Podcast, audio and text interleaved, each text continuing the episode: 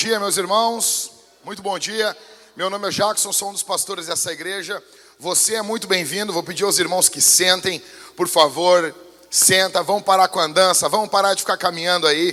Quem tem que ir no banheiro, vá no banheiro. Quem tem problema na bexiga, venha um pouquinho mais cedo para o culto, vá no banheiro. Deus abençoe a todos. É uma alegria muito grande. Nós estamos em uma série de sermões, uma série de sermões sobre batalha espiritual. Pessoal, pegando café, pegando água. Não é fácil, né? Vamos esperar o pessoal voltar. É, não é fácil. A pessoa está correndo, pegando café, pegando água, né? Precisa de um cafezinho, precisa de uma aguinha. Né? Imagina, Vingadores Ultimato tem que esperar. A gente consegue. Então vamos entrar aí. Tá bom? Né? Vingadores não espera? Vingadores não espera? Não espera, não espera, não espera. Tony Stark não espera. Mas Deus espera, tá bom? Fica tranquilo. Então, nós estamos em uma série de sermões sobre batalha espiritual. Hoje é o sermão de número 11, tá bom? E eu quero falar para você sobre vença sua guerra contra a impureza, contra a contaminação. Já quero começar fazendo uma pergunta aqui. Alguém lavou alguma coisa hoje? E aqui vale corpo, vale umbigo, vale carro, vale casa, vale qualquer coisa. Alguém lavou alguma coisa? Alguém lavou? Alguém lavou? Espero que você tenha lavado. Alguém lavou? Pode levantar a mão, deixa eu ver, deixa eu ver. Alguém? Não. Ou vamos fazer melhor. Quem não lavou nada hoje? Leva, joga, joga limpo. São diante de Deus. Joga limpo. Ali, ó, uma criança jogando limpo. Gosto disso. Os adultos não são. Quem não lavou nada hoje? Não lavou nada. Pastor, nem escovei os dentes, não lavei meu umbigo, não fiz nada. Alguém pensa assim, mas se lava o umbigo. Vamos lá. Quem lavou uh, nesse final de semana aqui a casa, lavou um chão? Quem aqui limpou o chão? Pode levantar a mão, deixa eu ver. O que, vocês usaram aí? O que, que vocês usam de produto de limpeza? Tu lavou, Andrews? Não, tu lavou o chão. Não, não, não me mente, Andrews. Jovem solteiro, tá na pista. Aí. O que, que, que, tu usou para lavar o chão, Andrews? Pinho. Pinho, sol. Cara, não sai. Usei um pinho, sol. Já gritaria dentro da cabeça aqui. Vai, fala o nome. Mais alguém usou mais alguma coisa aí? Outro produto? Hã? Alve... Quem? Quem usou aqui? Alvejante. Tu usou alvejante, Jéssica? Que marca tu usou? Do Shopee, com certeza. Tu usou o alvejante do Shopee. Aquele que tu compra lá e, e até ah, cara, a Jéssica, a Jéssica vem com os bagulho para minha mulher, cara. Aí ela manda para Thalita, ah, porque tu compra um, um, um, um, arroz, tu paga cinco reais e tu compra 20, 24 quilos.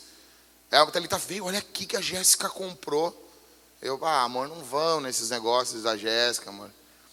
Tô voltando para casa desesperado, atrasada, a Thalita mandou, olha, o lugar de pegar é 500 metros aqui de casa. Se tu quiser, eu vou, sabe? Eu, eu vou, Thalita. Cheguei lá. Quem é que estava comigo? Acho que era o Cássio estava comigo. Lá nós chegamos lá, uma casa. Uma casa. Entregar comida numa casa, pegar os negócios. Cheguei, umas pessoas saindo com, com umas caixas. Aí eu olhei, saiu um mexicano lá de dentro, assim. Quase o nome. Aí eu disse, eu olhei para ele e eu fiz uma piada, né? Me lembrei da Isabela, Isabela para Isabela tudo é lavagem de dinheiro. Eu olhei para ele, Isabela, e eu disse assim: oh, meu, isso aqui não é lavagem de dinheiro. E eu achei que ia dar uma brincadeira e ele ia devolver na brincadeira. Aí ele, não, eu, ah, já me deu medo na hora, né? Ô céu, eu sou até de igreja. Não me mata, tá? Peguei os arroz, saí correndo assim. Tomara que ele não, não decore a placa do carro. Disse para Thalita, não, não quero mais voltar lá não. O que, que vocês lavaram aí, gente? A Thalita gosta muito de um negócio chamado Vanish. Eu não sei para que, que isso serve. Olha, machista. Eu não sei. Alguém usou Vanish aí? Vanish, Vanish. O que, que, que vocês usaram? Quem lavou roupa aí? Lavou roupa? Lavou roupa? Tu lavou, Jéssica? O que, que tu usou para lavar roupa? Qual sabão tu usou? Deve, a Jéssica larga essa aqui sabão em pó líquido. Quem já ouviu essa? Quem já ouviu? Olha, legal, já ouviu essa aí? Quero um sabão em pó líquido. Te decide. Que, que sabão em pó tu usou? Não, mulher de militar usou homo. Não, é com certeza. Tu não usou brilhante. Que, que sabão tu usou, Jéssica? Ariel? Ó. Oh. Hã? Eu não entendo, eu não sei desses negócios aí. Mas é bom esse negócio aí. Tem um nome tem um, tem um nome da, daquela da, da pequena sereia, né? Na água, limpeza, né? Então, A Bíblia, a Bíblia compara o pecado com sujeira. A Bíblia ela vai comparar o pecado, a contaminação com sujeira. Então, todas as vezes que você lava o seu carro, que você limpa a sua casa, que você lava o seu umbigo, você deveria lembrar dos seus pecados. Lutero disse que todos os dias que ele lavava o rosto de manhã, ele lembrava do batismo dele. A Bíblia compara o pecado com sujeira, com contaminação, com impureza. E é isso que o pecado é. E alguém pode dizer, ok, pastor, mas o que, que isso tem a ver com batalha espiritual? Tem tudo a ver, tem tudo a ver. Tudo está conectado com batalha espiritual. Eu quero falar três coisas para vocês aqui, eu quero que você preste bastante atenção nisso, tá? Que você dobre a sua atenção, e isso está completamente ligado. A primeira coisa que eu quero que você entenda é que você tem um acusador. Você tem um acusador. Nós já vamos ler o texto bíblico em Zacarias. Você tem um acusador. Aqui, uma pergunta: quem veio para a igreja direto de casa hoje? Quem veio de casa? Quem não veio de ah, estava em outro lugar e vim? Quem veio de casa? Quem separou uma roupa para vir para a igreja hoje? Você, ó, você, quem separou uma roupa ontem? Ontem, ontem. Ó, pessoal, já deixou separada a roupa para vir. Né? Então, assim, presta bastante atenção. O que, que tu veste no dia a dia? Né? As pessoas perguntam, pastor, que roupas que se usa no dia a dia? Né? Como que um cristão se veste? Roupas leves no verão e roupas quentes no inverno. Simples. O que, que tu veste? Sempre tu vai decidir que roupa tu vai usar. Vai decidir. Vai usar uma roupa casual, vai usar, né? As mulheres, como eu sempre digo, né? Os casamentos, é aquele inferno, né? aquele desespero, aquela correria atrás de, de vestido. Você tem que entender uma coisa: se você vai casar, a sua vida vai se tornar um caos na semana de casamento, e não importa de qual casamento seja. Se tu vai num casamento e a tua mulher vai junto, acabou, acabou. Não tem. Se a tua mulher é madrinha ainda, entenda isso. Entenda, ouça o teu pastor. Se a tua mulher é madrinha, tem uma outra mulher fazendo a vontadezinha da cabeça dela. Ela, ela acordou, tirou uma ideia do sovaco. Eu quero que a minha madrinha use azul turquesa. E elas vão correr e vai ser uma loucura. E, vai ser, e elas vão reclamar durante a semana. O que eu já vi de madrinha reclamando da noiva.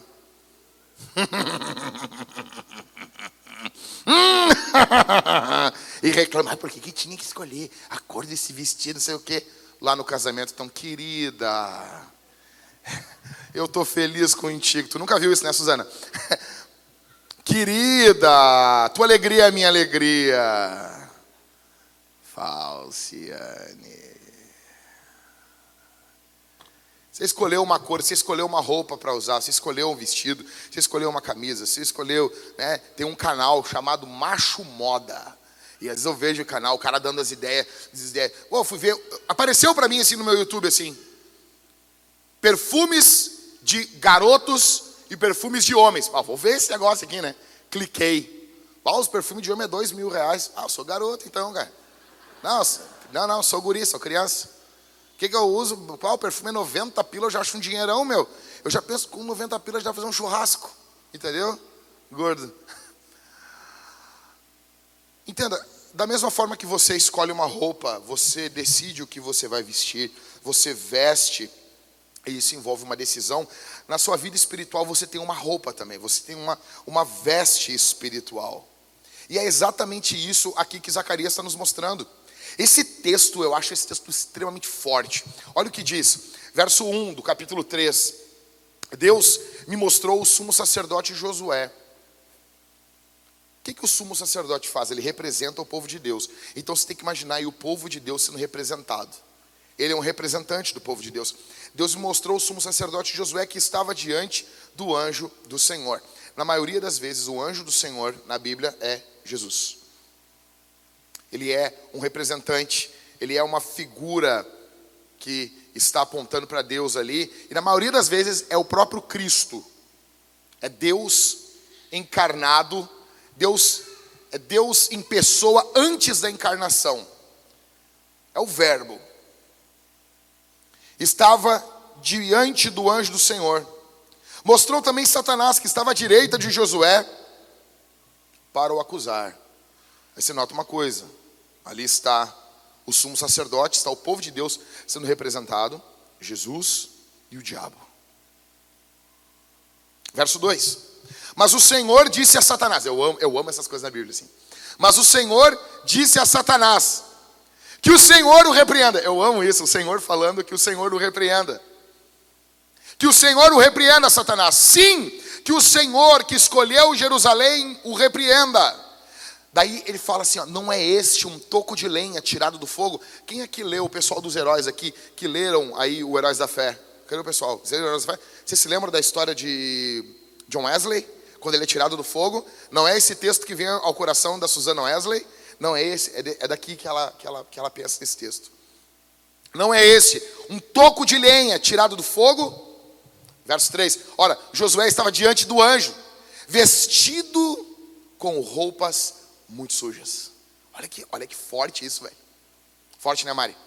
Vestido com roupas muito sujas. Verso 4. O anjo tomou a palavra e disse aos que estavam diante dele: Tirem as roupas sujas que ele está usando. Olha esse anjo dando ordens. Parece que é mais do que um anjo, né? Parece que é o próprio Deus. Tirem as roupas sujas que ele está usando. E a Josué, ele disse: Eis que tirei de você a sua iniquidade. Quem é que tira, quem é que tira o pecado das pessoas? Quem é que pode fazer isso?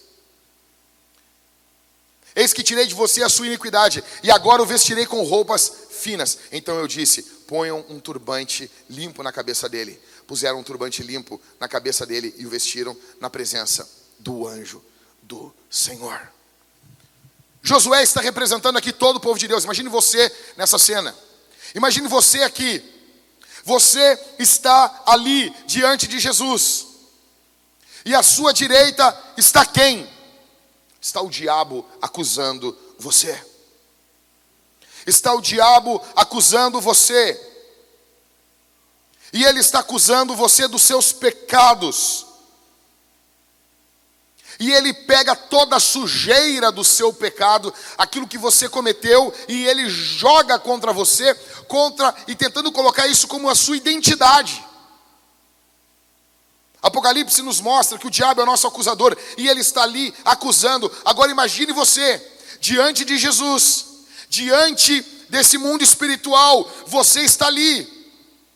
A sua eternidade está ali. E você está nessa tensão, e de repente o diabo aparece ali. Preste atenção aqui, meu irmão. E o diabo aparece ali, e ele olha para você, e ele começa a acusar cada coisa que você já fez. Coisas que você não contou para ninguém. E ele começa a acusar coisas que você fez e você achou que ninguém sabia. E ele começa a citar cada pecado, e ele tem uma facilidade de descrever o, o pecado e ele vai descrevendo, e ele vai descrevendo como você se sentia, como que era a tua cara praticando aquele pecado, e ele vai descrevendo você, e ele vai acusando você, e ele vai falando, e quando você olha e você vai tentar se defender, você olha para a sua roupa e a sua roupa está toda suja. Você está imundo, imunda. Você está cheio de sujeira. E você entende nessa visão que cada sujeira da sua roupa é um pecado que você cometeu e a sua roupa está podre, e a sua roupa está imunda. Coisas que você não falou para o papai, coisas que você não falou para a mamãe, coisas que você nunca falou para o seu pastor, coisa, coisas que você nunca falou para o seu esposo ou para sua esposa, estão ali sendo jogadas na sua cara diante de toda a existência. Todos estão ouvindo, todos estão conhecendo, todos estão sabendo, todos estão ouvindo coisas que você nem lembra mais e você passa a lembrar nesse momento, coisas que fazem você se arrepender profundamente. E você está ali olhando isso, e você, entre uma acusação e outra, você até tenta se defender, mas as coisas são verdadeiras. E você vai ouvindo isso, e vai cair no seu semblante, você vai vendo, é verdade isso. Isso é fato. E você olha para você e você está com as suas roupas todas sujas. Você está ali, você precisa que alguém ajude você. E aquele que estava junto, que dizia: Não tem problema, faça isso. O tentador, agora ele está ali. E ele está ali não para ajudar você, ele está ali para lhe acusar. E você baixa a cabeça e você olha e você precisa de alguém por você. E você precisa de alguém do, do seu lado. Você precisa de alguém junto de você. E você só vê o acusador. E ele dá uma riqueza de descrições, ele vai falando, falando, falando. E quanto mais você se olha, mais você vê pecado. E quanto mais você olha para você, mais você vê desgraça. Imagine você ali, derrotado. Imagine você nessa cena. Imagine você, coloque o seu nome ali. Só que do outro lado, está o Senhor Jesus. E o Senhor Jesus chega e ele olha essa cena. E ele olha e ele vê você derrotado. Ele vê você com as roupas sujas. Então, no verso 2, uma voz ecoa. O Senhor diz a Satanás que o Senhor o repreenda. E ele cala a boca do diabo. E ele cala a boca do diabo contra você. Você nota que é uma batalha espiritual. Os pecados são seus, são meus, é fato. Mas você nota que por trás do pecado existe também uma batalha espiritual. E o Senhor Jesus, ele entra como um guerreiro, como um valente. E o que ele usa nessa guerra? A sua palavra. Que o Senhor o repreenda, Satanás. Que o Senhor o repreenda. E nota uma coisa no texto: que o Senhor o repreenda Satanás. Josué está representando quem? O povo de Deus. Então o Senhor reafirma a eleição pelo povo de Deus. Sim, ele, ele reafirma, ó, verso 2, segunda parte. Sim, que o Senhor que escolheu Jerusalém. Coloca o teu nome aqui. Jesus chega, o diabo acusando você, ele diz: Cala a boca, Satanás. Que o Senhor o repreenda. Que o Senhor que escolheu João que o Senhor que escolheu a Maria, que o Senhor que escolheu Josué, que o Senhor que escolheu Jerusalém, o seu povo, o repreenda. Que o Senhor o repreenda. Imagine você ali, o Senhor Jesus do teu lado, e você entende aquilo que Mateus disse. O nome dele é Emanuel. Deus conosco. Deus do nosso lado. Por isso que Paulo falou: se Deus é por nós, quem será contra nós? Eu sempre entendi esse texto como um deboche. Ah, pastor, eu, eu nunca li isso num comentário bíblico. Então eu vou escrever um e vou botar. Daí, daí tu vai ler. Daí eu vou botar isso no comentário, daí tu vai ler. Daí vai ter num comentário bíblico. Peraí, peraí, Paulo. Eu estou sabendo que o diabo é contra nós. O diabo não é contra nós? É ou não é? É ou não é? O diabo é contra nós. Daí Paulo diz: Tá, mas se Deus é por nós, quem será contra nós? Daí o cara: O diabo? Daí Paulo: Tá. Mas se Deus é por nós, quem vai ser contra nós? Você entende? Tipo, quem é o diabo? Quem é o pecado? Quem é o mundo? Se Deus é por nós, quem será contra nós? Quem será contra nós? Quem é contra nós? Imagine você ouvindo Jesus, repreendendo o diabo, calando a boca da acusação de Satanás contra você. Imagine Jesus, o meigo Jesus, uma, com uma voz firme, pegando na tua mão, te levantando, dizendo: Eu levanto você, eu perdoo você, eu justifico você, eu amo você, eu elegi você, eu sou tudo por você. Como disse o escritor aos Hebreus, ele vive para interceder por nós tem um representante nosso no céu. De que, que adianta? Ah, nós mandamos o homem à lua, grandes coisas. Ah, nós mandamos o homem, vamos mandar agora aí, SpaceX vai mandar o homem para Marte. Eu, velho, tu tá atrasado, há dois mil anos nós mandamos o homem para o céu, velho. Tá lá representando a gente, fincou a bandeira ensanguentada no céu, e disse assim: Eu estou aqui representando eles. Ele é o cabeça da igreja. Se ele subiu, nós subiremos, nós somos o seu corpo. Aquilo que Adão derrubou, ele levantou. Pastor, eu quero ser perdoado, eu quero ser restaurado. Existem cinco coisas que te impedem de ser perdoado e restaurado. A primeira, você dá mais ouvidos para o acusador. Você nota nesse texto o acusador falando, e você tem ouvido as acusações do diabo. Você foi perdoado, você foi limpo, você foi restaurado, você foi transformado, mas o diabo continua acusando, e você, ao invés de prestar atenção no que a palavra de Deus fala, você presta atenção no que o acusador está falando contra você. Se isso não impede o perdão, isso impede no mínimo a alegria da vida cristã. A alegria de ter sido perdoado, isso não tem dinheiro que pague. E você não desfruta dessa alegria que é uma consequência natural da vida cristã. Alegria. Alegria. Você não desfruta disso. Em segundo, você não apenas dá ouvidos ao, ao, que o acusador diz, mas você também ignora o que Jesus fala. Sabe, é, é, é, é assim, cara. Nós temos um problema, nós damos mais ouvido para os haters. Tem um cara, sabe? Um cara falando um monte de porcaria. E daí parece que a tua captação vai para aquela cara, sabe? Deixa eu, deixa eu contar um negócio para vocês.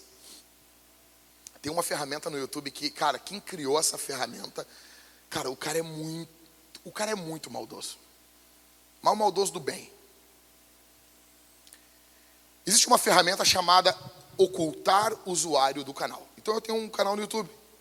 Eu boto vídeos. Eu boto os vídeos. Sempre vem um cara falando uns troços nada a ver umas loucuras e uns xingamentos, umas coisas loucas. Daí tu pega e tu pode discutir, tu pode brigar, responder. Tu pode fixar o comentário dele no topo para todo mundo brigar com ele. Tem isso também. Mas tem uma ferramenta mais legal que chama-se ocultar usuário do canal. Tu clica. Esse cara, ele continua comentando a vida toda no teu canal, mas ninguém mais vê, só ele. Então ele vai seguir comentando, te xingando, brigando. Mas ninguém vai saber, nem tu mais vai ver ele, só ele. Você imagina isso? E como eu vejo se eu olho aquele cara e eu boto ocultar o usuário do canal. Mandei o cara para a zona fantasma. Vai. Só quem é da antiga pegou a referência. Quem é pegou? Quem lembra? Quem lembra dos anos 70? Sabe? Os carinha lá da Zona Fantasma do Superman lá. é? Vai, vai tartaruguinha. Vai. Vai tartaruguinha. Você imagina isso? O que, que é isso, velho? O diabo acusa você. O diabo lembra o teu passado. O teu dever como cristão é lembrar o futuro do diabo. Esse cara, teu futuro é lago de fogo e enxofre. Jesus me perdoa. Você, você assim, aí sou reformado. Velho, vamos ser reformado das antigas. Reformado bom é o que briga com o diabo. Você, cara, olha isso, cara. Olha Lutero jogando um candelabro no Satanás. É isso. Se tu lê a, a mesa com Lutero, tu vai ver diversas citações ao diabo. Aí vai ter os filósofos cristãos. Ai, isso é porque ele era um, de uma linha, um monge agostiniano. Aí, tipo, ou seja, Agostinho é um pobre coitado, Lutero é um pobre coitado. Quem sabe mesmo é o Joãozinho que comenta sobre a vida dos heróis da fé, dos grandes homens de Deus. Velho, te levanta, te levanta, te levanta mesmo, te levanta fisicamente, te levanta. Estufa o peito, peitinho de pomba para frente. E em voz alta, repreende o diabo, velho.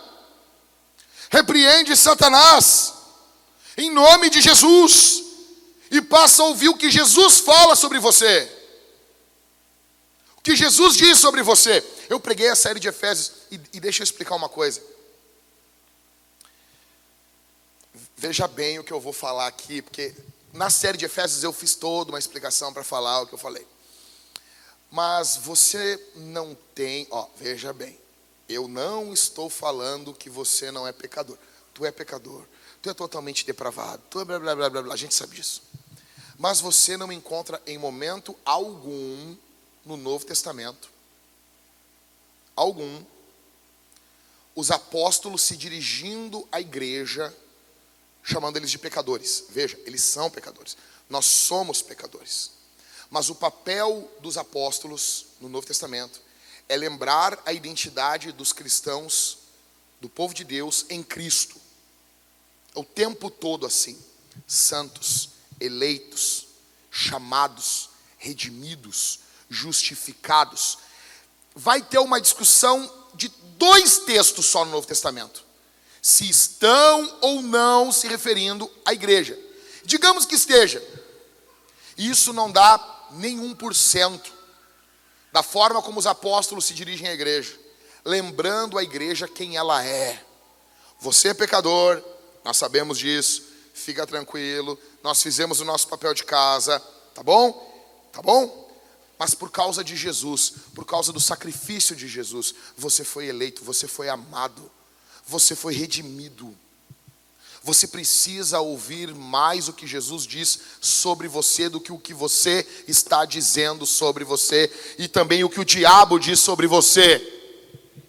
Ah, não entendi, pastor, foi muito você. Vê na internet depois e volta e presta atenção e anota. Terceiro, você esconde o seu pecado. Os pecados de Josué estão ali. Quem ele é está ali. Ele está sendo acusado e está ali, é aquilo ali mesmo. Deixa eu dizer uma coisa para você: Jesus não tem parte com dublê. O problema hoje, nós fizemos um podcast, acho que foi semana retrasada, o Ever Amariel, nós fizemos um podcast falando sobre isso. Esse tráfego de verdades não vividas. Nós temos pessoas que parecem que são uma coisa e não são, são atores. O meio cristão é lotado disso. Como dizia Billy Graham, cristãos não mentem, cristãos cantam. Então nós temos pessoas, sabe, você é um santo aqui dentro. Você, você é um mestre em esconder os seus pecados. E quando você esconde quem você é, você nunca vai ser ajudado. Você nunca vai ser socorrido. Não, mas eu, eu não escondo de Deus. Não, mas, tá, mas tu quer o quê? Que Deus mande um anjo para te ajudar ou, ou floquinho de neve de Jesus? Quer que Deus mande um anjo para te ajudar? Sabe, tem, tem aquela, aquela, aquela ilustração clássica, uma enchente. Aí o cara no alto, a água subindo, o cara no telhado da casa e ele orando, Deus me ajuda, me ajuda, vem um, um barquinho. Os bombeiros, entra aí, meu, entra aí. Não, não, não, não, estou pedindo Deus me ajudar. Deus vai me ajudar. E os bombeiros, beleza, foram embora. Deus me ajuda, me ajuda. Desce um helicóptero. Desceu uma escada, sobe aí, meu velho, vamos. E ele, não, estou pedindo para Deus me ajudar. E nisso vem um, vem dois, vem três tentando ajudar. Até o Zeca Pagodinho chegou de lancha, não, ele não quis. Até que ele faleceu, morreu. Foi para o céu. Chegou lá, pô Deus, achei que você ia me ajudar. Aí Deus, pô, mas eu mandei um monte de gente lá, cara. Tu não quis. O problema é que a gente pensa que Deus vai ajudar a gente, vai, vai ser, sempre vai ser um troço louco. Então tu está lutando contra o pecado, o pecado está vencendo você, você tem sido escravizado, mas você esconde. Não tem ajuda. Deixa eu explicar um negócio. Deus resiste ao soberbo, mas Ele dá graça ao humilde que ajuda, que é graça, precisa da graça de Deus, abre o peito, mostra quem é, não é dublê, tu não é ator, tu não é o Charles Bronson do céu, tu é gente, tá bom? Tá bom? Mostra quem tu é, eu sou isso aqui, tem treva nessa parte aqui, e eu preciso de ajuda. Em quarto, isso aqui impede você de ser perdoado quando você confia nas suas obras. Deixa eu te falar um negócio, velho. Tu nem é tão bom assim. Tu é orgulhoso, invejoso. Velho, tu é invejoso. Por que, que eu posso falar que nós somos invejosos aqui? Porque o Brasil é o país que mais mata pessoas no mundo. E o primeiro homicídio na Bíblia, ele se dá por causa de inveja. Caim inveja Abel. Nós matamos, o nosso povo mata porque nós temos inveja. Nós invejamos quem ganha um pouquinho melhor, nós invejamos quem tem uma família estruturada, nós invejamos quem faz alguma coisa melhor que nós. Nós somos um povo invejoso. E você chega na cara de pau e diz: Eu sou uma pessoa boa. Ah, mas eu fiz isso. A maioria das coisas que você fez, você fez de bom, você fez com uma intenção de aparecer. Não confia nas tuas boas obras. A Bíblia diz em Isaías que as nossas boas obras, elas são como trapos de imundícia. Velho, tu sabe o que é um trapo de imundícia? Ah, não, pastor, agora de manhã não. Não conta. É o módias do Antigo Testamento. Não é absorvente. Parem de falar absorvente. É módias. É módias. Módias. É o módias. Módias. Entendeu? Tem que ter essa pegada assim, ó. É o módias. Do Antigo Testamento. Era um, um pano que as mulheres usavam. E era nojento o negócio. Ah, tem as mulheres aí que agora estão, né, feministas. As franjinhas aqui em cima, assim. Elas se pintam e fazem umas paradas muito loucas. Gente do bem, né, pessoal? Gente, gente de família gente. Aí Isaías está falando que a boa obra que tu faz, o que tu faz de bom, é igual um módios usado. Tá, e o que tu faz de ruim é o que então, velho? Você tem noção? Não confia nas tuas boas obras. Mas eu vou confiar em quem? Confia nas obras de Jesus. Você tem que lembrar de Jesus. Você tem que lembrar de Jesus. A redenção está em Jesus. Existem coisas que aconteceram na minha vida que eu paro e penso assim, eu não fui um bom amigo aqui, velho. Eu não fui um bom amigo aqui. Daí eu lembro, eu preciso de, eu preciso de, de, um, de um redentor. Daí eu me lembro, Jesus é um bom amigo. Jesus é um bom amigo. Aí eu lembro, eu não fui um bom filho aqui. Eu preciso de um redentor. Aí eu lembro, Jesus foi um bom filho. Você entende isso? Pô, cara, é aqui, meu. Aqui eu queria. Aqui era quarta-feira, só dando problema aqui no, no, PowerPoint. Eu teve uma hora que eu queria esganar os guri ali, cara. Subir, dar umas voadoras ali. Derrubar tudo, gritar, jogar as coisas no chão. Ah! Esse, ah, tá louco, eu sou um pastor ruim, cara. Eu preciso ser um pastor, eu preciso de um, eu preciso de um pastor que me redima. Aí eu lembro, Jesus, ele é o quê? O bom pastor. Você entende isso? Não confie nas suas boas obras. Não confie, confie nas obras de Jesus. Em quinto, você não olha para a obra de Deus em você. Você, ah, mas está horrível. Está horrível. Sabe, quantos aqui, quantos aqui começaram o ano e disseram assim, eu vou emagrecer. Esse ano é o ano é o ano, é o ano fitness. É o ano fitness. Trinca, vou ficar trincado. Fibrado. Dieta do 300. O Barba tá rindo lá. Barba chegou ali para mim, a cara de pau ali. Eu perdi 6 quilos. Tu teve diarreia, Barba. Para com isso. Não conta. Vem me dar-lhe migué. Para com isso, cara. Aí, ô pastorinho, minha dieta está funcionando três dias. Mas o que, que, é isso, cara? Tomou esses negócios com ameixa aí? Esses... Tomou esses, essas batidas de ameixa e não sei o que que as mulheres fazem aí? Parecia um rei na tua casa. Não saía do trono. Esse cara está vendo assim, bah, mas eu estou tentando, pastor, eu quero emagrecer, estou tentando. Tá, mas me responde uma coisa. Tu emagreceu quanto? Pá, nesses últimos seis meses eu emagreci dois quilos. É triste. Mas para para pensar que tu podia ter engordado. Ô, negão, mas é que não, negão. O cara podia ter engordado. Então assim, digamos que em seis meses tu engordasse uns, cara, a barbadinha, uns 10 quilos em seis meses. 6 quilos, então, um quilinho por mês. Karine fazendo as comidas ali, pá. Aí em seis meses perdeu 2 quilos. 6 quilos mais 2 já é 8. São menos 8 quilos. 6 que tu ia ganhar e 2 que tu perdeu. Não é o ideal perder só 2 quilos em 6 meses? Não é o ideal. Mas tu pode largar do C.S. Lewis para a vida fitness. Qual é? Eu não sou quem eu deveria ser. Mas eu já não sou quem eu era. Você entendeu? Olha. Olha. É, negão? Né? Tipo, podia ser, ó, eu era pra. O negão era pra estar tá que nem o Rony Coleman, fibrado. não, não tô, né? Mas também não tô que nem o cara do Exalta Samba lá, entendeu?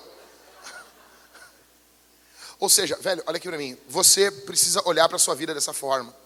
Você precisa lembrar quem você era. E tem a, a frase do Lewis que ele, eu coloquei no grupo da igreja essa semana. Não é fabuloso, não é lindo demais, que parece que nada muda, nada muda. Passam os dias e nada mudam. Mas quando a gente olha para trás, tudo mudou. Tu, ah, parece que nada muda, nada de bom acontece. Tá, mas olha, olha quem tu era antes de Jesus. Olha o tanto que Jesus já fez na tua vida. Olha o tanto que Cristo já fez na tua vida. Você precisa lembrar da obra de Deus na tua vida. Então, em primeiro, lembre, você tem um acusador. Em segundo, correndo aqui, tá? Mesmo assim, mesmo você tendo um acusador, existe uma boa notícia para você.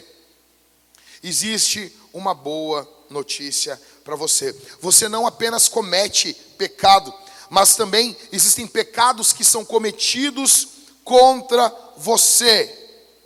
E o pecado que você comete torna você imundo, torna você sujo. E essa contaminação, essa impureza, eu preciso que você preste bastante atenção aqui. Essa impureza, ela causa vergonha em você. A impureza nos causa vergonha. A contaminação nos traz vergonha e sofrimento. E só existem duas saídas para essa vergonha. Duas. Primeira, você se cobre. Ou segunda, Deus cobre você. Olha o que diz a Bíblia em Gênesis 2:25. Ora, um e o outro, o homem e a sua mulher, estavam nus e não se envergonhavam. O homem e a mulher, eles estavam nus. Como diz o traje rigor, pelado, pelado. Nu, com a mão no bolso. Eles estão ali, felizes, alegres, pelados. Sei, sei, sei.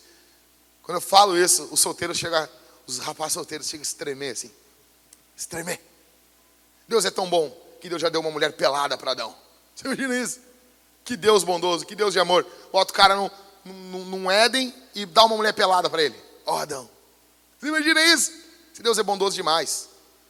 Eles estão pelados. Não há roupas, não há nada, não há segredos. E eles não se envergonham de estar assim.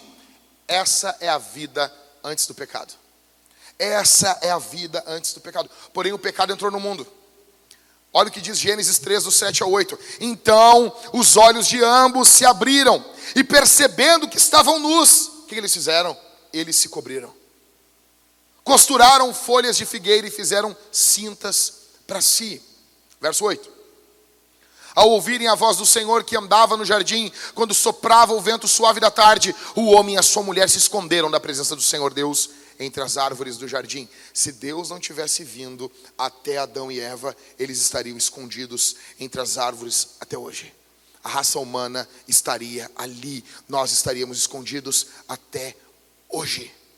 O que que Adão e Eva fizeram? Eles se cobrem, eles passam a ter vergonha um do outro, passa a haver agora coisas que um não mostra para o outro, passam a haver segredos, passa a haver agora divisão, não há intimidade plena mais.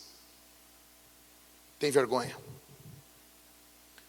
Verso capítulo 3, verso 21 agora. Então Deus vê tudo isso, tem todo aquele drama. Nós vemos a narrativa de, de, Gênesis, aí no finalzinho do capítulo 3 a Bíblia diz: O Senhor Deus fez roupas de peles com as quais vestiu Adão e a sua mulher. Precisava ter um sacrifício. Deus matou animais para vestir Adão e Eva.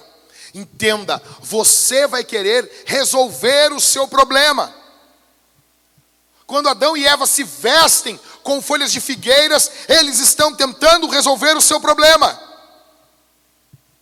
Eles estão tentando resolver a sua contaminação e a sua vergonha. Só que isso é uma obra de Deus. Alguém tem que morrer para que você seja vestido. Deus mata um animal ali, tira a sua pele e veste Adão e Eva, já apontando para haver vestimenta, para haver para que a, a vergonha do pecado seja coberta, um inocente tem que morrer. Isso já estava apontando para Jesus. A Bíblia menciona três categorias de contaminação. Primeiro, o lugar. Vocês se lembram que o povo não ia para Samaria? O povo não, não ia, eles consideravam Samaria um local imundo. Segundo, objetos. Eles acreditavam que objetos poderiam ser imundos. E pessoas. Pessoas eram impuras. É por isso que nós temos as lavagens cerimoniais e coisas semelhantes em todo o Antigo Testamento. E tudo isso, quando você lê em Levítico, um dia nós teremos uma série em Levítico ainda. Quando você lê em Levítico, você vê, ah, por que faz isso? A casinha com a manchinha, e chama o sacerdote e faz isso. Tudo isso apontava para a obra de Jesus. Tudo isso apontava para a morte e a ressurreição de Jesus, que limpa o pecado do povo. Você tem que entender uma coisa. Imagina então agora você, sua roupa toda suja, toda suja, toda suja, toda suja, seu pecado. Olha bem. Existe algo chamado de dupla imputação. Dupla imputação. Repita comigo. Dupla dupla imputação.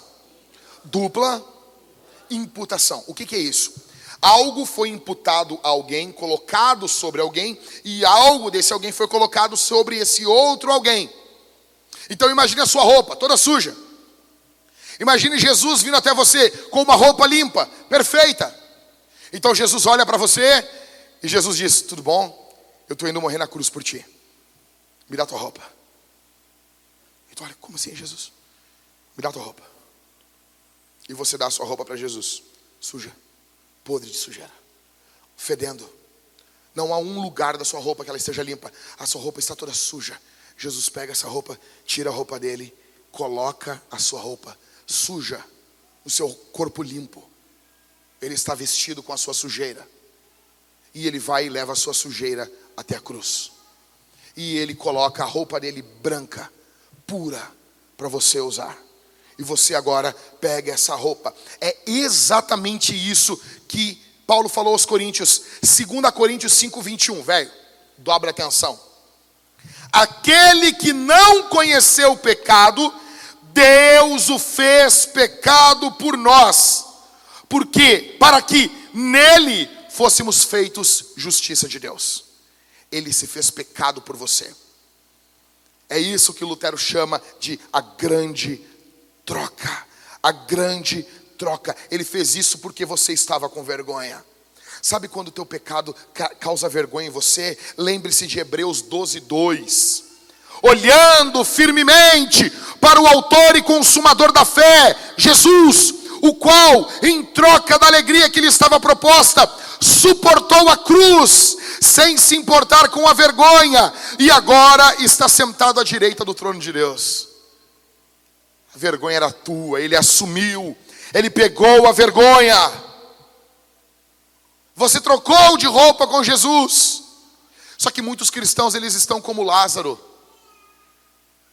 Lázaro foi ressuscitado. Só que ele andou um tempo ainda com a roupa do morto ainda. Vocês se lembram? Vocês se lembram disso? O velho pregador de Londres diz que Jesus ele chega na porta do sepulcro. E o que, que ele diz? O quê? O que ele disse? Lázaro, sai para fora. Lázaro, sai para fora. Spurgeon diz que Jesus ele chega na porta da morte e ele diz: Lázaro, sai para fora. Porque se ele dissesse, sai para fora, todos os mortos daquele sepulcro sairiam. Então ele tem que dar o um nome. Eu estou chamando aquele lá. Porque a voz dele pode trazer vida a todo mundo. Então ele diz: Eu estou ressuscitando aquele lá. É ele! Lázaro, sai! Você tem noção disso? Alguém falar com um morto. Uma coisa é você mandar num vivo, nem os vivos te obedecem, meu velho. Teu filho ranhento aí de dois, três anos não te obedece. Tu manda teu filho, o filho não te obedece. A autoridade de Jesus é tal que ele manda é nos mortos. Ele chega e diz assim: Lázaro sai para fora. Aí sai Lázaro cheio de atadura. E o que, que ele diz? Desatem ele, tire as ataduras e deixe-o ir. Muitos aqui estão como Lázaro no início da caminhada. Você tem caminhado com as ataduras do morto. Você tem andado com as roupas da morte. O que você precisa de amigos que tirem as roupas da morte de você, de amigos que tirem essas ataduras de você. Você muitas vezes vai precisar de amigos na vida cristã. E sabe qual é o problema, a derrota de muitos cristãos? Você se isola. Você vive isolado. Você vive um cristianismo anêmico, isolado. Você não experimenta tudo da vida cristã. Você não se expõe à graça. Perguntaram para mim como se fortalecer na fé cristã. Você se fortalece na vida cristã, meu velho, se expondo à graça. Olha só, olha só. Vamos lá. Paulo, Paulão, ele está lá tem um espinho na carne dele. O que, que é isso, pastor? Não sei, a Bíblia não diz. Para de ser curioso. Mas tem um problema, tem algo na vida dele. E ele ora ao Senhor. E ele pede três vezes: Senhor, dá um jeito aí. Dá um jeito, tá ruim. Aí o que, que Jesus fala para ele? Paulo, a minha graça te basta. O meu poder se aperfeiçoa na tua, na tua fraqueza. Ou seja, no meio daquela fraqueza, Paulo precisa do quê? De graça. Ok? Paulo precisa de quê? De graça. Então, assim, você quer ser forte? Você quer ser forte? Quantos querem ser forte na vida cristã aqui? Eu quero ser um cristão forte, um cristão vigoroso. Eu não quero ficar prostrado diante do diabo, diante do pecado, diante do mundo. Eu quero ter, eu quero ter vibração espiritual. Você precisa do quê? Graça. Ok, já entendemos isso. O que vai me fortalecer na vida espiritual é graça. Então, o que, que a Bíblia chama? O que, que, que nós entendemos? já falei isso um milhão de vezes. A Bíblia fala, a, a teologia nos ensina sobre os meios de graça. Os teólogos olharam na Bíblia, eles notaram que parece que Deus ele colocou meios na Bíblia. Você nota assim, parece que aqui eu, aqui eu encontro graça. Aqui eu encontro graça. Aqui eu encontro graça. E os teólogos, você vai lá na Winnie Gruden lá e tem lá um capítulo, meios de graça. Meu velho, aquilo ali é riqueza. Como assim meios de graça? Então tem como eu me expor. Então entenda, não é que você vai se fortificar, o vento está soprando. Imagine o Espírito Santo, você está num barquinho no meio do oceano, né? Você está ali navegando, todo errado ali, as aventuras de Pi, você tá, e de repente tem um, um vento soprando. O que, que você precisa? Uma vela. Uma vela. A vela fez alguma coisa? Fez nada. Se não tem vento, não tem, a vela não adianta. Mas o vento está soprando. O que, que você faz? Você levanta a vela. Você se expôs aos meios de graça. Então, velho, a graça está jorrando nos cultos. Está jorrando. Tem graça jorrando. A banda está cantando. Nós estamos, a igreja toda cantando junta. Tem graça jorrando. Um se expõe à graça, outros não. Outros estão no ambiente do culto, eles não cantam, eles não levantam as mãos, eles não há vibração nos seus corações. Eu falei aqui para os homens numa quarta-feira na, na Homens Fortes. Jonathan Edwards, Edwards diz: Nós cantamos para afetar as nossas emoções. Estava conversando com um irmão muito tradicional. O cara é mais calvinista que Calvino. E ele disse para mim assim: ó, uma coisa a gente tem que admitir. O fato de ter música mandada por Deus dentro do culto é porque Deus quer suscitar nossas emoções também. O emocionalismo é um erro. Mas Deus também quer tocar essa área do ser humano dentro do culto. Você não canta. Você não se expõe. O vento está soprando, você não levanta as velas. Você é orgulhoso.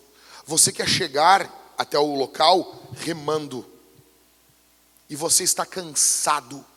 Você não levanta as velas. O vento soprando vigorosamente. Você podia ser levado de forma muito mais fácil. E você não levanta as velas. Tem graça de Deus na oração, você não ora. Tem graça de Deus no jejum, você não jejua. Tem graça de Deus na leitura diária da Bíblia, você não lê. Tem graça de Deus na comunhão, você ignora os GCs. Tem graça de Deus na vida cristã. Tem graça de Deus, a graça de Deus está pingando aqui.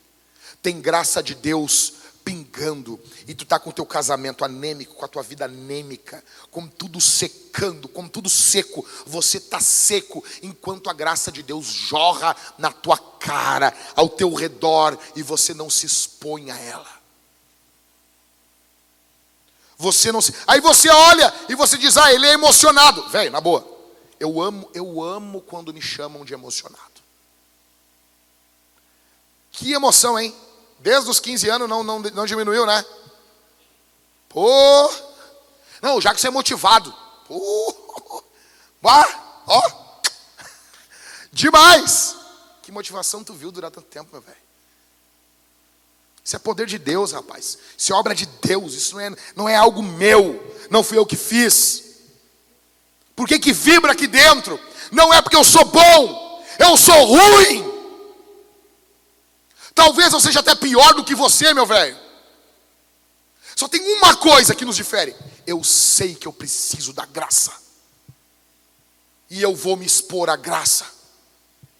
E eu vou me expor, e não importa se eu recém tenha pecado, eu vou me expor à graça, porque eu preciso da graça. Existe graça na confissão. Um exemplo, um exemplo, você lê em Tiago, que nós devemos confessar os nossos pecados uns aos outros e nós vamos ser curados. Está lá em Tiago. Ou seja, tem uma graça de Deus na confissão. Você não confessa, você não acessa essa graça. Você entende isso? Porque Deus colocou meios para essa graça. A igreja, ela é um meio de graça. O sacramento é um meio de graça. Você você participa do sacramento da ceia em arrependimento. O que, que vai acontecer aqui, cara?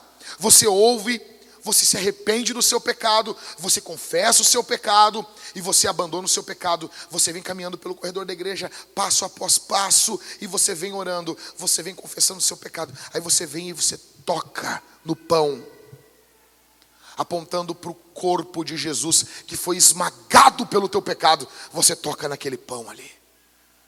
Aleluia e você molha ele no cálice bronze, no vinho, apontando para o sangue de Jesus que jorrou pelo teu pecado, e você come, o que você está dizendo? Eu estou me apropriando da obra de outro. Eu estou me apropriando da graça que não vem de mim, e você está quebrado, você está destruído pelo pecado. Tem um irmão com 30, 40 anos de fé, firme, ele precisa da mesma graça que você.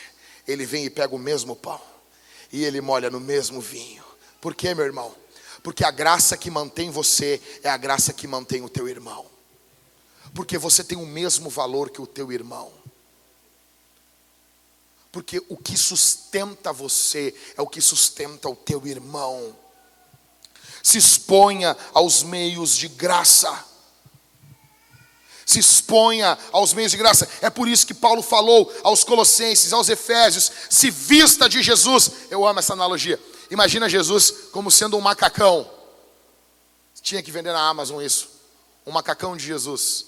Eu ia comprar um para mim. Um macacão, tipo, um, tipo de vestidão de Jesus. Sabe o Jesus romano? O Jesus romano é mais legal. Aquela roupa branca, aquele negócio vermelhão assim. O Jesus romano. Esse é, sabe? Aí fizeram um Jesus agora aí Pô, o cara parecendo o homem das cavernas, velho. Para com isso, velho. O cara assim, ó. Imagina. Aquele cara pregando sermão no monte com os olhos assim. Que isso, cara? Para com isso. Jesus romano, né? Com a mãozinha assim, pá. Isso é legal. Aí faz um macacão de Jesus. Aí tu imagina tu botando um tip top de Jesus. Você imagina isso? Imagina, uma vez eu falei aqui, irmãos, não imaginem a Camila usando tip-top, botando tip-top de Jesus. Não façam isso. Imagina o Ricardo de tip-top, coisa linda, dirigindo o carro Uber, Uber top. Foi bom, né? O que, que Paulo está falando aos Colossenses? Se vistam de Jesus, se revistam de Jesus. O que, que é isso, velho? Está te revestindo, está pegando as obras do outro. Cara, olha aqui. Olha aqui, estou terminando. Lembra disso aqui. tinha a arca da aliança, sobre o propiciatório, aquela lâmina, né? A arca, tu entrava no santo do santo, tinha o local santo, né? O santíssimo, o santo dos santos, aquele véu grosso assim, tu entrava, empurrando aquele tecido pesado, e tu, as pessoas pensam que é um véuzinho fininho, né? Um véuzinho assim, véuzinho. Fala véu, a pessoa, não, não, é mais de 70 quilos, velho. Os caras fibrados, os caras empurrando assim, entra. O slot segurando, vai! Você entrou, pum. Você está ali. Aí tem aquele caixotão. Em cima daquele caixotão, com as duas varas, uma vara de cada lado, tem uma lâmina, chamada de propiciatório. Em cima do propiciatório tem um querubim virado para o outro, com as asas assim, cobrindo, protegendo a presença de Deus. No Yom Kippur, uma vez por ano, o sacerdote entrava ali e ele largava sangue sobre o propiciatório. Dentro da arca, o que, que tinha? Três coisas. O que, que tinha? Hã? Vamos, vamos, vamos, vamos por partes. Os dez mandamentos. Segundo, o que ele falou Israel? Cajado de, de Arão. E o maná. Presença de Deus tem mandamento, direção e provisão. Seu irmãozinho bom, vai para pregar aí. O que, que é que aquele sangue sobre o propiciatório estava falando? Antes dos olhos de Deus, bater na lei e ver que o povo quebrou a lei durante todo aquele ano, passava pelo sangue sobre o propiciatório e Deus se tornava propício para o povo. Havia propiciação. Antes de olhar para o povo, Deus olhava para o sangue. É por isso que o apóstolo Paulo vai falar no Novo Testamento para nós nos vestirmos de Jesus. Se você está em Cristo, você está se apropriando das obras dele. E antes de olhar para você, os olhos do Pai olham para o Filho. Então Deus ama você do jeitinho que Ele ama o filho. O amor que Deus sente por você não é um amor único, é um amor que transbordou da Trindade. É por isso que Paulo vai falar em Romanos capítulo 6 que o amor de Deus, ele é derramado sobre os nossos corações. Então entenda, se vista de Jesus. Se vista. Você acha que tem graça para você aqui? Tem ou não tem, meus irmãos? Tem ou não tem? Você crê nisso? Crê, só responde. Deixa eu ver. Crê ou não crê? Crê? Amém? Tá, e tem graça para os outros? Para o teu vizinho?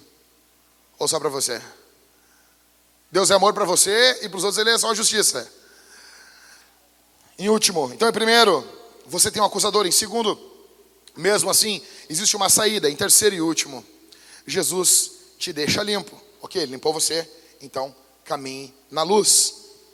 Então caminhe na luz. 1 João capítulo 1, verso 7 diz: Se andarmos na luz, como ele está na luz, mantemos comunhão uns com os outros. E. E. Ah, meu velho, na boa. Eu vou embora. Eu não levantei aqui para isso. Everton, vou plantar outra igreja. Acabou. Não dá. Não dá, Everton. Nós estamos se rasgando aqui. Eu tô, sair sem voz aqui. Entendeu?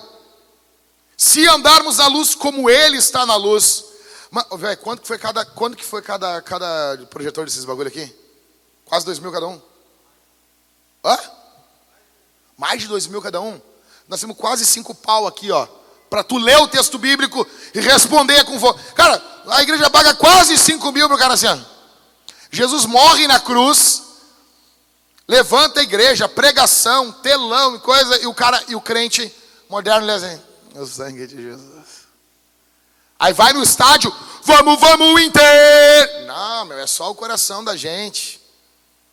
Se andarmos na luz como Ele está na, está na luz, mantemos comunhão uns com os outros e.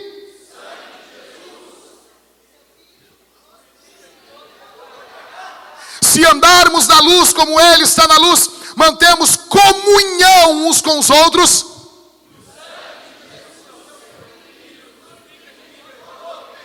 Há poder no sangue de Jesus, a vitória no sangue de Jesus. Jesus purifica você. Portanto, ande na luz. O que é andar na luz? Santificação. Ah, Jesus me perdoou. Agora vou lá. Entendeu?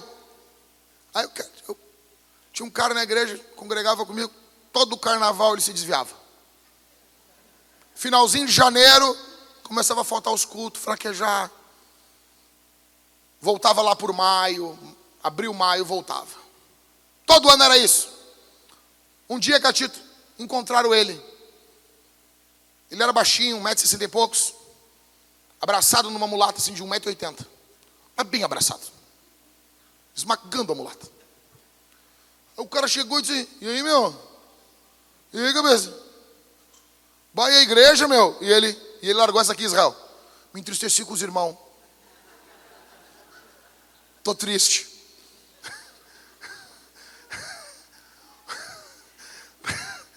Pô, que luta, né? Luta, querido lutando ali, né? Tô triste. Vítima. Sofrido.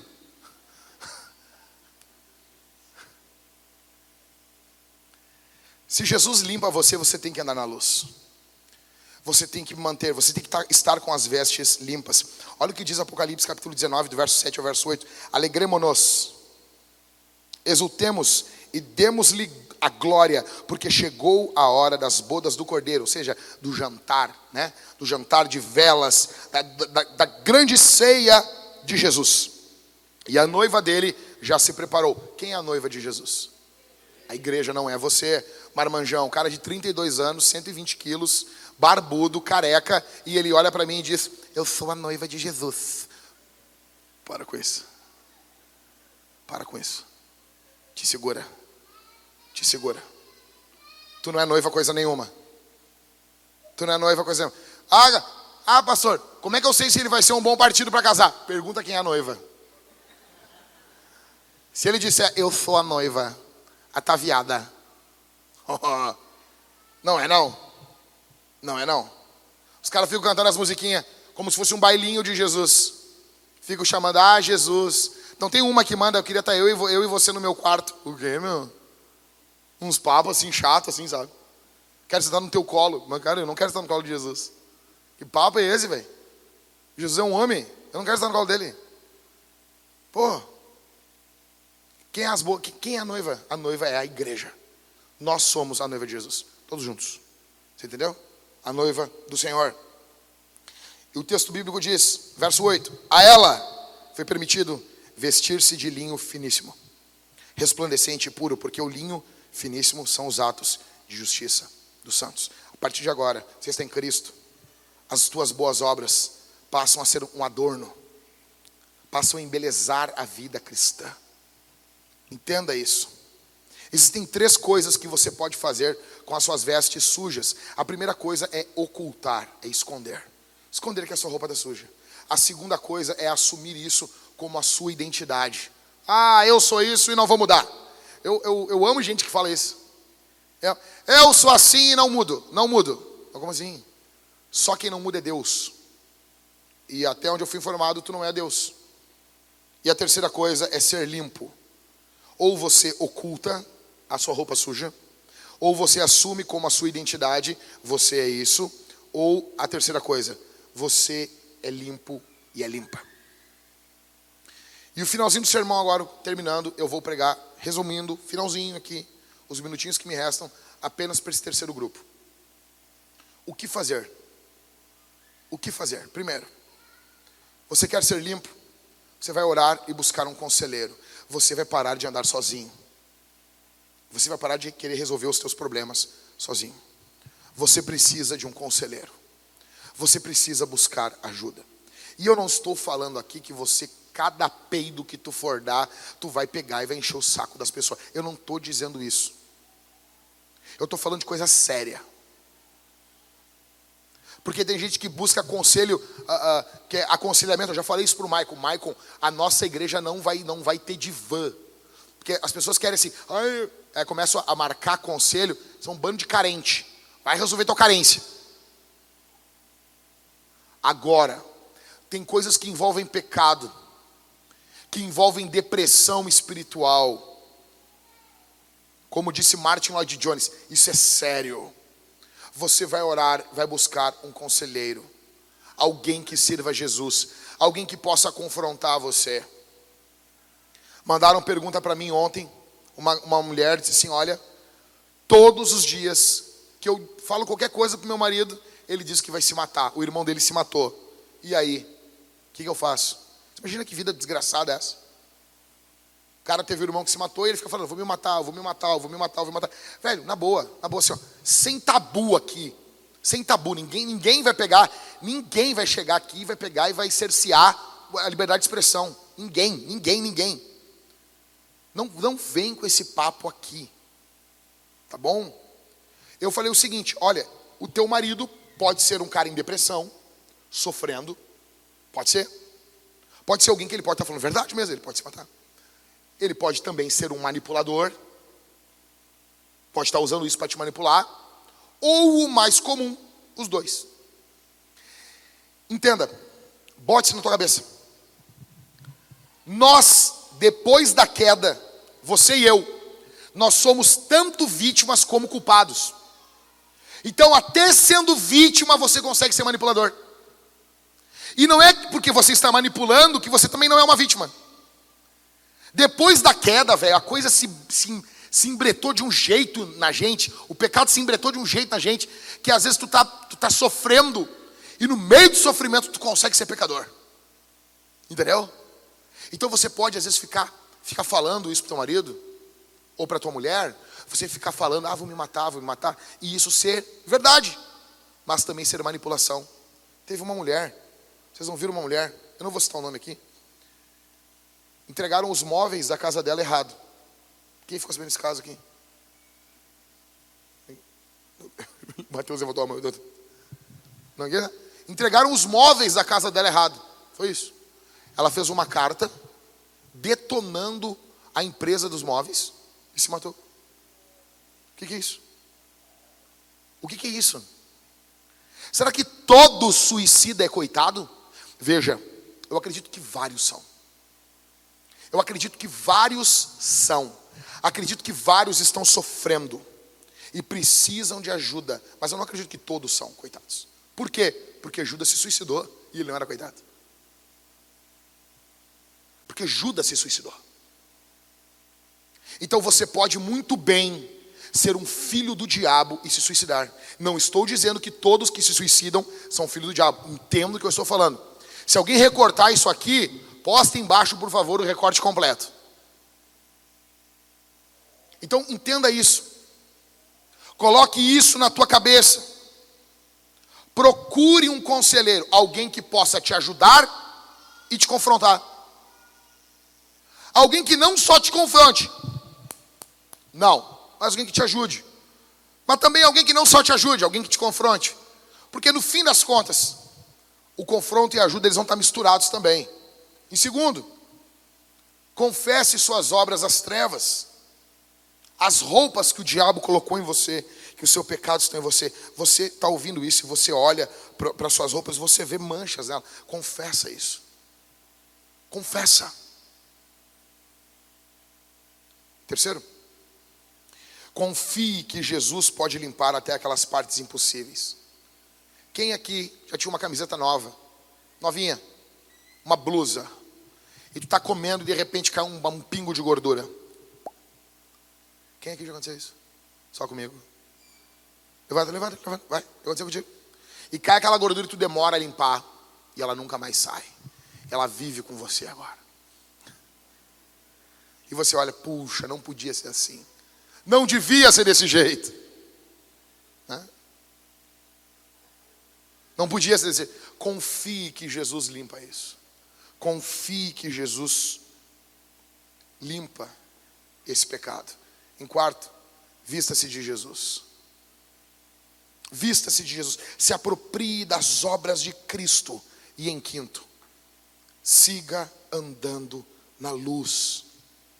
Siga se santificando, siga se expondo aos meios de graça. Siga. Ah, como assim? Vou dar um exemplo para você. Quer ver um meio de graça brutal na igreja? Fofoca. Como assim? Sim. Problema na igreja é um meio de graça. Porque tu confronta o fofoqueiro, ele tem que se humilhar. O que, o que sofreu a fofoca tem que perdoar. O que, que vai acontecendo? Isso é os meios de Deus de transformar as pessoas parecidas com Jesus. Ah, porque na igreja tem hipócritas. Ah, no pessoal não tem, é só na igreja. Pessoal do pessoal, ah, porque a igreja é hipócrita. Ah, o pessoal não é. É só gente do bem. É só gente do bem. Até hoje, até hoje, a mulher, a, a, qual é a, a, mulher lá que, que ia se candidatar aí, lute como uma garota? Qual é o nome da mulher lá? Manuela, Manuela, Manuela. E o carinha lá, o, o Haddad. Até hoje o padre está esperando eles voltar na missa lá e não voltaram. Até hoje. Época de igreja, os caras voltam, os caras viram crentes. Cara... Tá louco, rapaz. A igreja tem hipócritas. Mas tem lugar para mais um, entra aí, velho. O fato tem. Ah, tem um hipócrita. Claro que tem, rapaz. Claro que tem. E isso é um meio de santificação. Aí um hipócrita vem e te fala um troço. Aí o cara é confrontado na hipocrisia. Ele tem que se arrepender. Ele tem que se humilhar. E tu tem que perdoar o hipócrita. Jesus está transformando vocês dois. Jesus está transformando vocês dois, velho. Lembra disso. Lembra, lembra. Coloca no teu coração isso. Encerrando, encerrando, encerrando. Existirão pessoas que vão olhar para você e elas vão acusar você. Eu estava indo uma vez dirigindo para Canoas. E estava dirigindo, estava saindo de Porto Alegre pela perimetral. E eu sempre falei mal dos espertalhão que ando pela, pela, pelo negócio dos ônibus ali, pelo corredor dos ônibus. Eu sempre falei mal desses caras. Eu sempre falei mal. Eu sempre falei mal de quem anda no acostamento na, na, na estrada. Eu sempre falei mal, sempre falei mal. Eu sempre detonei esses caras. Sempre, sempre, sempre, sempre. Mas eu estava indo para Canoas. Estava lotado, lotado assim a avenida. Lotado. E uma treva. E uma. Gente, tinha uma treva na avenida, tinha uma, tinha treva, tipo, caía quase trovões no meio da avenida, assim, chovendo, uma escuridão na avenida. Eu juro para vocês que era assim. E daí tinha aquele corredor do ônibus iluminado, pássaros cantando, tinha um arco-íris lindo, tinham pessoas dançando felizes ali. E alguém que dizia: ande por aqui, ande por aqui, jovem padawan.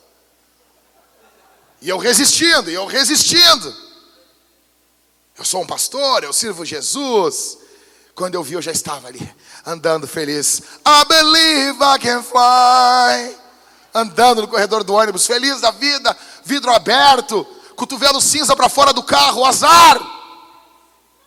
Quando eu subo, tem dois azulzinhos. E quem são os azulzinhos? São os pastores da cidade. Eles vê os teus pecados e eles anotam. Porto Alegre tem pastores, são os azulzinhos. E quando eu subi, eu vi os pastores da cidade. E olhei, me ferrei, me ferrei. E eles estavam, porque estava todo mundo indo por ali já, e eles, eles não estavam dando conta de anotar as placas. E agora tem letra no meio da placa, então é mais difícil.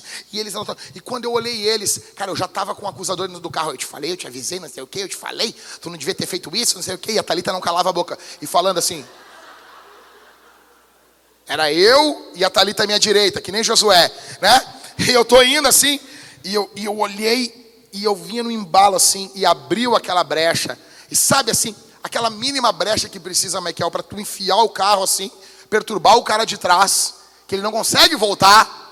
E sabe, tu vem assim, adesivo de crente, né?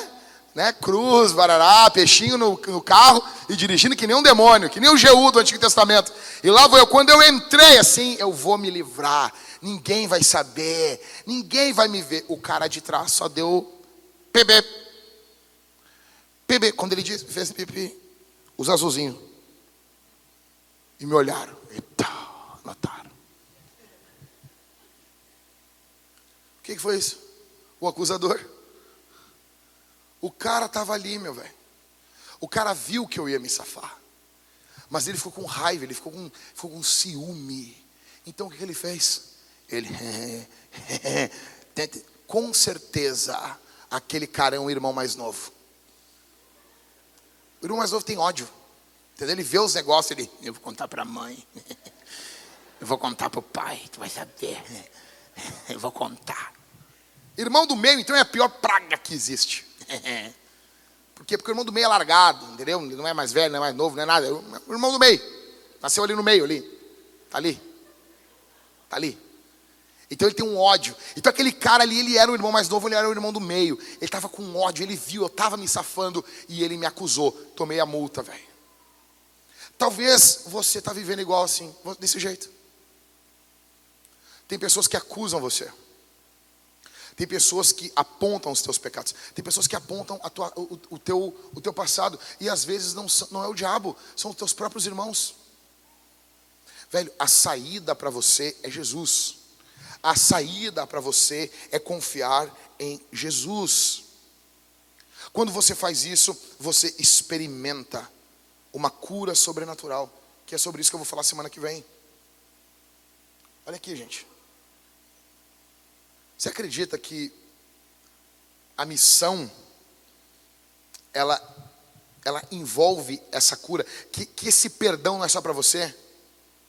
Ou você acha assim, cara, o meu pecado é grande. Pensa no teu maior pecadão que tu cometeu, que tu fez. E tu pensa no perdão de Jesus. Aí tu pensa, bah, Jesus me perdoou. Jesus me perdoou. Ah, mas o fulano, eu não sei. O fulano, ah, eu não sei. Velho, eu quero que tu pense agora em alguém que tu acha que é difícil de Jesus salvar. Pensa alguém, pensa alguém. Um amigo teu. Um amigo. Pensa. Um parente. Alguém que pensa, pá, esse aí, Jesus salvar. Ah, esse aí, esse aí, esse aí, Jesus vai, Jesus vai olhar assim e vai dizer: Meu Deus, Jesus vai, Jesus vai suar para salvar esse cara. Pensa, não pensa, pensa assim, Jesus assim, Jesus assim, Jesus dizendo Jesus. Imagina, Jesus suando para salvar alguém. Alguém que tu olha e diz assim: Pá, cara, esse cara é difícil. Esse cara aqui vai ser difícil salvar. Pensa nesse cara. Deixa eu contar uma coisa para vocês. Essa semana que passou, a gente estava puxando um ferrinho ali em casa, o Cássio e eu. E o Cássio pedindo para ouvir direto. Ah, eu quero ouvir Backstreet Boys, Backstreet Boys. E eu, tá bom, Cássio, tá bom, bota aí. Tá bom, é, fica pedindo para ouvir Backstreet Boys, New Kids on the Block. Tá bom, Cássio, ouve aí. E teve uma hora que eu botei uma playlist de, de, de banda brasileira. E quando entrou cantando o Cazuza, eu parei assim, como eu sempre faço quando toca o Cazuza, quando toca Fred Mercury, quando toca Renato Russo. Eu parei, mas eu faço sempre sozinho. Eu parei, daí dessa vez eu contei para o Cássio. Deixa eu te contar uma coisa. Toda vez que eu ouço Cazuza, toda vez que eu ouço Renato Russo, toda vez que eu ouço Fred Mercury, eu fico imaginando esses caras crentes. Eu fico imaginando, cara, o que, que o Cazuza não teria feito no reino de Deus. Esse cara não tinha medo de nada, velho. O que, que o Renato Russo não teria feito com aquela inquietação que ele tinha dentro dele? Um, e estava tocando daí, estava tocando Tempo Perdido do Legião Urbana. E eu ouvindo aquela música. E daí eu falei, cara, toda vez que. Cara, eu tenho muita vontade, sim, eu, eu já li alguma coisa da vida do Fred Mercury. Cara, e, e, imagina o Fred Mercury crente, velho. Daí o Cássio ficou me olhando e disse, ah, cara, nunca tinha pensado nisso. E eu disse assim: o nome disso é potencial redentivo. É desse jeito que eu evangelizo as pessoas. Como assim? Porque quando eu olho para as pessoas, eu não vejo, eu não vejo saída. Porque quando eu olho para o pecado, eu vejo só pecado. Você entende? Se eu ficar olhando para o pecador, eu fico desanimado. Eu fico, bah, é a mesma coisa que porque eu não fico olhando só para mim. Porque se olhar só para mim, eu me desespero. Se olhar só para minha esposa, me dá uma agonia. Se olhar só para minhas filhas, minha filha me desobedecendo. Se olhar só para os irmãos da igreja, me dá um troço, me dá uma loucura. Então eu olho e eu fico imaginando, cara, eu vou imaginar esse cara mais santo. E eu fico imaginando assim, tem caras que eu estou investindo aqui na igreja, eu fico imaginando, imagina esse cara liderando alguma coisa aqui. Imagina esse cara responsável. Imagina esse cara cuidando de uma esposa. Imagina, imagina isso. Imagina agora esse cara que tu pensou, essa mulher, essa pessoa que tu pensou. Imagina essa pessoa cheia do Espírito. Imagina essa pessoa cheia de Deus. Imagina essa pessoa cheia de Jesus. Você consegue imaginar isso? Potencial redentivo não é o potencial dela, é o potencial de Cristo nela. Imagina isso. Imagina Jesus redimindo. Imagina Jesus levantando. Imagina essa pessoa derramando suas lágrimas. Cristo salvando essa pessoa. Imagina. O Cazuza está morto. O Renato Russo está morto. Fred Mercury está morto. Mas essa pessoa está viva. Jesus pode salvar ela. Jesus pode transformar ela. Fecha os olhos. Vamos orar por ela agora. Fecha os olhos. Fecha os olhos. Sentado mesmo. Pai, eu peço por essa pessoa que o meu irmão pensou. Essa pessoa, esse homem, essa mulher, primo, amigo, parente, tio, avô, vizinho, colega de trabalho. Em nome de Jesus, em nome de Jesus, salve essa pessoa. Salva essa pessoa, resgata essa pessoa do pecado, resgata essa pessoa da maldade, resgata essa pessoa. Em nome de Jesus. Em nome de Jesus, levanta essa pessoa, repreende os demônios, repreende toda a obra do diabo, transforma a vida dessa pessoa, usa esse irmão, usa essa irmã para a salvação dessa alma, em nome de Jesus, pelo poder, pela autoridade do nome do sangue de Jesus. Aleluia. Pega o teu telefone e manda uma, uma, mensagem agora. Manda uma mensagem agora, agora. Não é depois. Não é quando sair. Ah, eu tenho vergonha. Azar, faz com vergonha mesmo. Pega o telefone, vamos, pega o telefone. E diz assim: Estava orando por ti agora. Manda aí, manda. Vai, agora. Vamos, vamos, vamos. Manda. Estava orando por ti agora. Tu é valioso, tu é valiosa. Jesus te ama. Ah, mas vale, Jesus te ama. Vai, vai no basicão. Vai no basicão. Toca um Jesus te ama nos peitos. Vamos lá.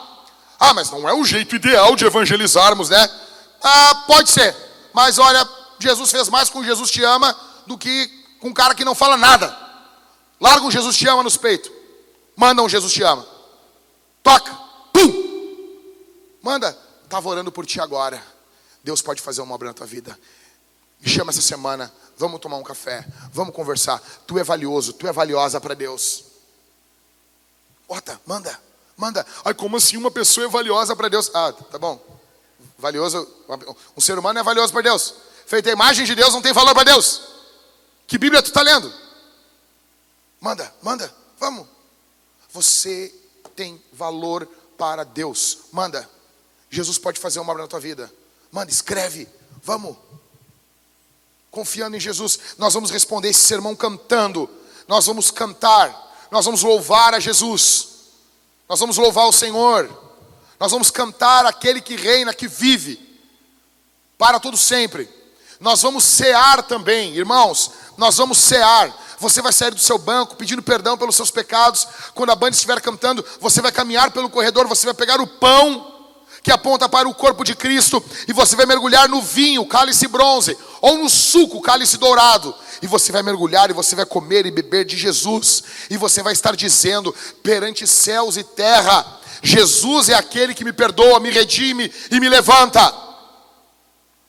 E nós vamos servir ao Senhor com os nossos dízimos e nossas ofertas, nós vamos ser generosos, nós vamos abrir as nossas carteiras, sabe por quê? Porque o nosso coração está aberto para a obra de Deus. E as nossas carteiras, elas são apenas um eco do nosso coração. Ah, pastor, mas tem pessoas que roubam. Claro que tem. Ah, mas tem igreja que só pensa em dinheiro. Claro que tem. É óbvio que tem. Só que você não vai usar isso como desculpa para não ser generoso na obra de Deus. Nós precisamos de uma oferta generosa. Se você for acabar o culto, você for no final, tinha um monte de quinquilharia lá no fundo. Já tiraram tudo. Nós queremos fechar, arrumar para as mulheres lá, para termos a quarta-feira aqui, famílias fortes as mulheres ali juntas, os homens aqui e as crianças perturbando lá no Vintage Kids. E depois no final, lá no fundo da igreja, porque a gente está pagando esse prédio aqui, vamos usar tudo, até os cantos. Nós vamos botar os irmãos, sabe, tem um cantinho lá no cantinho, nós vamos botar um irmão lá naquele canto. Por que, que esse cara está no canto aí? Para nós usar essa parte aí. Estão pagando essa parte, nós vamos usar essa parte aí. É tudo, tudo, tudo isso aí, tudo isso aí. E daí nós vamos lá no fundo fazer uma praça, fazer um churrasco, uma carne ruim que os irmãos compram, um aço mal pra caramba, e nós vamos comer todo mundo junto, feliz da vida, tomando chimarrão. Tá bom? Seja generoso, nós queremos. Ah, detalhe: o prédio que nós queríamos de 4 mil reais em canoas não tem mais. A boa notícia é que tem um de 12. 12 mil, mais 12 mil por mês. A boa notícia é que eu conversei com um irmão de fora da igreja e ele se comprometeu a ofertar no mínimo 3 mil reais por mês para a igreja de Canoas. Ou seja, ou seja, falta nove. Ah, pastor, mas é só três mil. Tá, mas tu falou com quem? Eu estou falando com as pessoas. Tu falou com quem? Tu falou com quem? Eu vejo no tempo da Assembleia de Deus que o cara que não conseguia dinheiro para construir igreja, ele falava com o, com o, patrão. E ele dizia assim: O meu patrão é uma pessoa muito boa. Ele deu dois sacos de cimento para construir a igreja. Te lembra, negão? O cara fazia direto isso aí. Ah, ó, eu não consegui, mas eu consegui para a igreja. É só 3 mil, não bate os 12. É só 3 mil. Mas é 3 mil todo mês. 10 mil dá, em 10 meses dá 30 mil. E aí? Tá bom? Vamos para cima. Seja generoso. Ofertas, dízimos. Ai, vocês falam em dízimo. Sim, dízimo, dízimo, dízimo, dízimo, dízimo, dízimo, dízimo. Tá bom? Ali. Por que dízimo? Porque você está sentado na tua bunda no dinheiro de dízimo de alguém. Na hora de usufruir o dízimo de alguém, não tem problema. Né? Seja generoso. O dízimo colocado no gasofilácio. Coloca no gasofilácio. Ah, mas eu tenho só dinheiro digital. Com o Pedro ou com o Christopher, você vai com o seu cartão, débito ou crédito, ou com o Pix, que tem ali atrás, aqueles quadros, fora da igreja também tem. Você coloca seu celular, seu Tamagotchi ali, lê aquele QR Code e envia o seu dízimo ou a sua oferta para a igreja. Seja generoso, generoso, para que a obra de Deus avance. Feche seus olhos. Vamos orar mais uma vez. Pai, eu oro por cada irmão que está aqui, cada irmã. Eu peço tua graça sobre nossas vidas. Peço teu amor. Ó Deus, que toda acusação do diabo caia por terra, que toda acusação de Satanás caia por terra no nome de Jesus. No nome do Senhor Jesus, que toda acusação do diabo caia por terra em nome de Jesus. Ore, meu irmão, ore. Ore, ore, ore, ore, ore, ore. Em nome de Jesus, em nome de Jesus, em nome de Jesus, em nome de Jesus. Ore, ore. Pai, eu peço em nome de Jesus, por cada irmão, cada irmã que está aqui, em nome de Jesus, que vai ofertar, que vai dizimar, abençoa esse irmão, abençoa essa irmã, aquele que não tem, que possa ter. Provê, Senhor, provê para que tua obra ande, para que nós possamos avançar no nome de Jesus ajudar os necessitados. Ontem, Senhor, nós fomos ver aquele estúdio, queremos gravar músicas, lançar músicas, pensando primeiramente na nossa igreja local. Abençoa esse projeto, no nome de Jesus. Nós queremos que todos te louvem, em nome de Jesus. Come now, fount of every blessing. Tune my heart to sing thy grace. Streams of mercy never ceasing. Call for songs of loudest praise. Teach me some melodious sonnet sung by flaming tongues above. The mountain fixed upon it. Mount of God, unchanging love. Here I raise